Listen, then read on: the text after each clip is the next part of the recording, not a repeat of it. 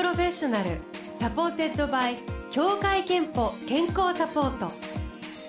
全国健康保険協会東京支部がお送りします。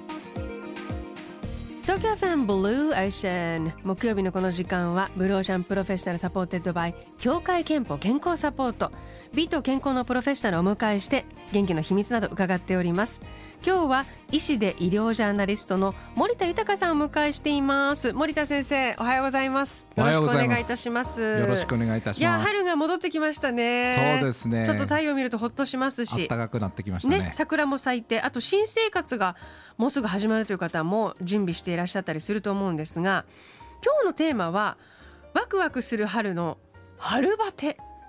夏バテは聞いたことあるんですが春バテっていう言葉は聞いたことがありませんでした。そうですね。最近言われている言葉なんですけど暖かくなってきましたけれどなんだか体がだるい。やる気が起きない、まあ、春に感じるこういった体調不良を春バテと呼ぶようになってきたんですね。実はあの私春バテという言葉を聞いたことなかったんですけど、はい、必ず春に何かしら体調自分が崩すから要注意期間っていうのはすごく思ってましたいや結構不安定になる。よね。あのまあ寒暖差がしたる原因なんですけどそれに加えて、まあ、年度が変わることによる生活環境の変化、まあ、そのストレスも原因と考えられているんですよね、結構多いんですか？そういう方、はい、あのある統計によりますと20代から50代男女の約6割以上がこの季節の変わり目に何かいろんな症状が生じるということですね。特に3月から5月に体の不調を訴えるということです。さらにですねこの時期精神面での不調を訴える人は2人に1人もいるということなんですよね、具体的にはどういう症状が多いんですか、はい、あの春バテの症状として言われているものはなんとなくだるいとか疲労感がある、うん、あとは気分が落ち込む、うん、イライラするといったことですね。へで原因はさっきおっしゃったようにやっぱり寒暖差？はい。まず一つ目の原因は寒暖差ですよね、まあ、寒暖差に体が反応するためにこのなかなか、えー、こう自律神経のバランスが整わないということですね。特にあの、まあ、今昼と夜で10度以上気温差がありますから、暖かくなることでこうブレーキとかリラックスの自律神経である副交感神経が強く働くようになるんですよね。強く働くことによって、まあ、疲れとかだるさなどが出ると。で2つ目の原因はですねあの生活習慣のこう変化生活環境が変化することによるストレス、まあ、春は卒業ですとか入学進学転勤まあ、これ自分自身の環境の変化だけではなくて家族に生じた変化でもストレスと感じることが多いですよね。以前ですねあの5月病と言われていたものが、まあ、これ最近4月に症状が出る方も多いので、まあ、これともおそらく春バテと同じような病気なんじゃないかなというふうにも言われつつあります。気候もねなんかこう変化して暖かくなるのも5月ぐらいの天気が4月に来たりもするようになりましたしね。そうですね。そういった気温の変化もありますよね。どんな人がこの春バテになりやすいかっていうのは分かってるんですか、はい、あのやっぱり睡眠をしっかりとっていない人とかストレスを溜め込みやすい人運動不足の人、まあ、寒暖差対策をしていない人なんですけれど具体的にですねあの5つのセルフチェックっていうのを作ってみました。セルフチェック？はい。住吉さんそしてリスナーの皆さんいくつ当てはまるんでしょうか、はい、1番えー、3月から4月にかけてなんとなくバタバタしている。2番新年度の生活で大きな変化がある。3番湯船に浸からずシャワーで済ませている、えー、4番外で飲めないので家でダラダラと飲んでしまう。5番運動が大嫌いで休みの日は家でダラダラと過ごすと。半分以下ですね私は。あ素晴らしいですね、はい、えーこれやはり3個以上あると春バテに陥りやすい。いわゆる自律神経のバランスを崩しやすいというふうに考えられていますよね。その春バテにじゃあならないための対策は何と言ってもですね心と体の疲労を改善するのは質のいい睡眠をとることなんですよね、うん、えー、まあ、ぬるめのお風呂38度から40度ぐらいのお風呂で、まあ、15分ぐらいゆっくりと入浴をしてその後ひんやりとしたお布団で深部体温を急激に下げることで、えー、寝つきも良くなる。そして睡眠の質も高まるということです、うん、あと寝る前のスマホとかお酒とかは控えるようにするということですよね。睡眠ね他にもありますか、あとはですね目元を温めてリラックスするというのもあの推奨されていて目の周りには自律神経が集中していますのでここをまあ蒸しタオルなどで、えー、温めることで神経の高ぶりを抑えることができると考えられています。さらに3つ目ですけれどあの、まあ、休日って結構昼ぐらいまで寝てたりしますけど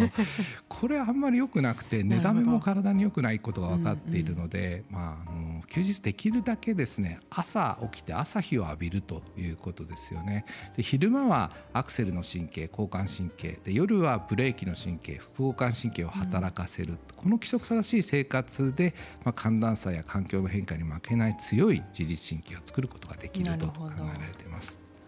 あと運動もさっきしてない人はダメっていうことはきっと運動も大事？その通りなんですよねこう自律神経のバランスを整えるには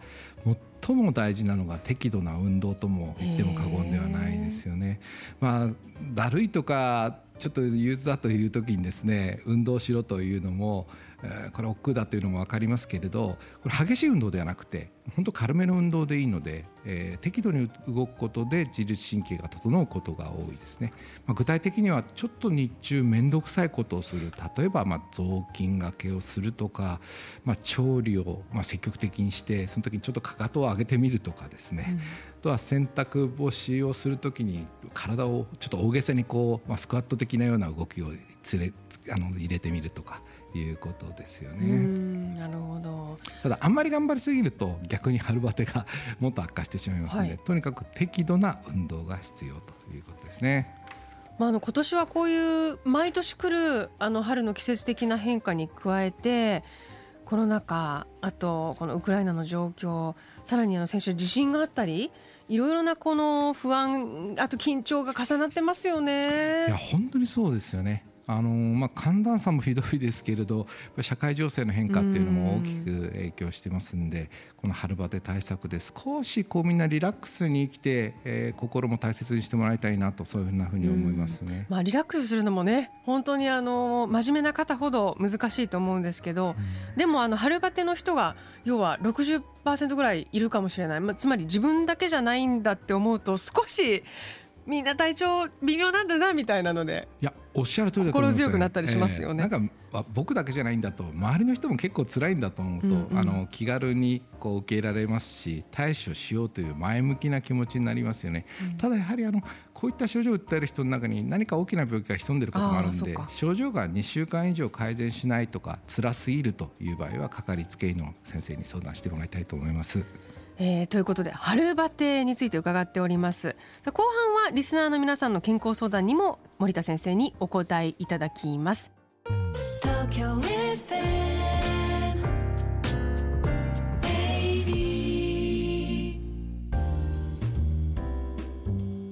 ブローシャンプロフェッショナル今日は医師で医療ジャーナリスト森田豊さんにお越しいただいて、えー、前半春バテのお話を伺いました。そういえば森田先生あの今日集まれ学校の先生というメッセージやってるんですけど先生も大学で教鞭とってそうです、ね、医師だけじゃない要は教える先生でもいらっしゃいますよね。はい教えてますあの大学生がこう私の講義をつまらないとかあとは眠いと思ったら私の責任だと思ってますんで僕はね工夫をしてて対面でもオンラインでもできるだけ学生に質問するんですよ。はい、で質問してその答えてもらった後に補足とか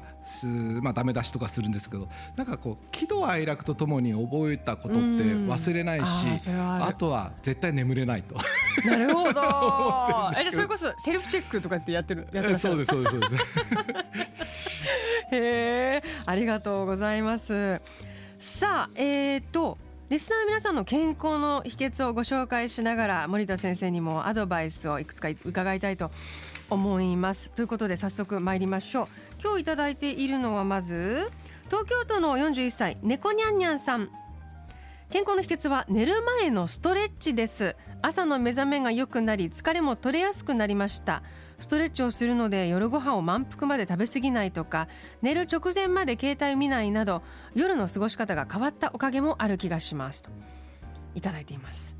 いや素晴らしいですよね、うん、やはりあの睡眠が心と体の疲れを取るのに最も効果的なんですよね、うん、だからあの激しいストレッチじゃなくてゆっくりしたストレッチで交感神経の高ぶりを抑えると。でこうリラックスモードに導いてくれるだけではなくてゆっくりしたストレッチっていうのはこう体も温めてくれますので、はい、あの深い睡眠に導いてくれて、まあ、食事、えー、乗る寝る前の食事をやめたりあるいはあのスマホを見ないということも、まあ、質の高い睡眠に導くことなのかなと思いますね。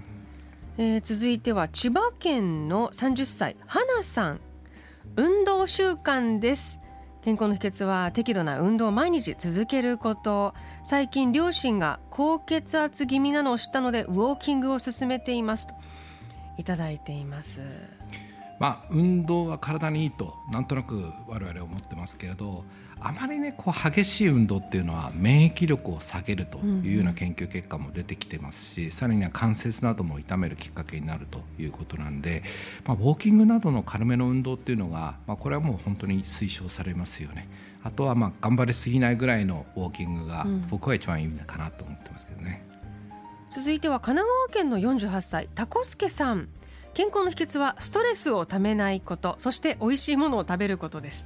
最高ですねこれは、ね、最高ですね。っていうか美味しいものを食べることでストレスがたまらないっていうね、えー、一番じゃないですかね美味しいものを食べてストレスを発散するってただやっぱなんか一つのものだけに固執しちゃうと栄養のバランスが悪くなるんで、いろんな美味しいものを食べたらいいかなと思いましたけどね、えー。えー、もう一ついきましょう。東京都の41歳のマツコさん少しでも日を浴びることを意識しています同様にもありますが手のひらを太陽にというフレーズを思いながら歌いながら日光を体内に取り入れると気持ちもポカポカになりますといただいています。あの日を浴びること特に朝浴びることによって自律神経のバランスが整うということなんで、うんまあまあ休日でも昼間にあの朝日を浴びることによって夜の睡眠が確保できるということがありますね。あと、まあ、あの本当15分ぐらいでもいいんですけど日を浴びることによってビタミン D という,、こう免疫に司るビタミンがあ構成されることも分かってるんでこの手のひらを太陽にっていうのは非常に医学的に根拠に富んだ歌と私は思ってますけどね。またねあの雨の日とかも結構何日かおきに来たりしますから今日みたいに晴れた日はやっぱり太陽を浴びたいですよね。そうですね。素晴らしいですね。手のひらの太陽にっていうのはね。ありがとうございます。メッセージをあのいろいろといただきましたが、えー、今日はメッセージをご紹介した猫ニャンニャンさんにクオカード3000分をプレゼント。あなたからの健康の秘密秘訣もお待ちしております、えー、ということであのこの時期は一人ではない。みんなが春バテしがちだということで春バテに気をつけて。先生は大丈夫なんですか？いや僕大丈夫ですよ。僕はやっぱりあの ちゃんとここに自分で書きながらあちゃんとやんなきゃと思ってますんでね。素晴らしい。ありがとうございます。今日は医師で医療ジャーナリスト森田豊先生に春バテについて伺いました。ありがとうございました。ありがとうございました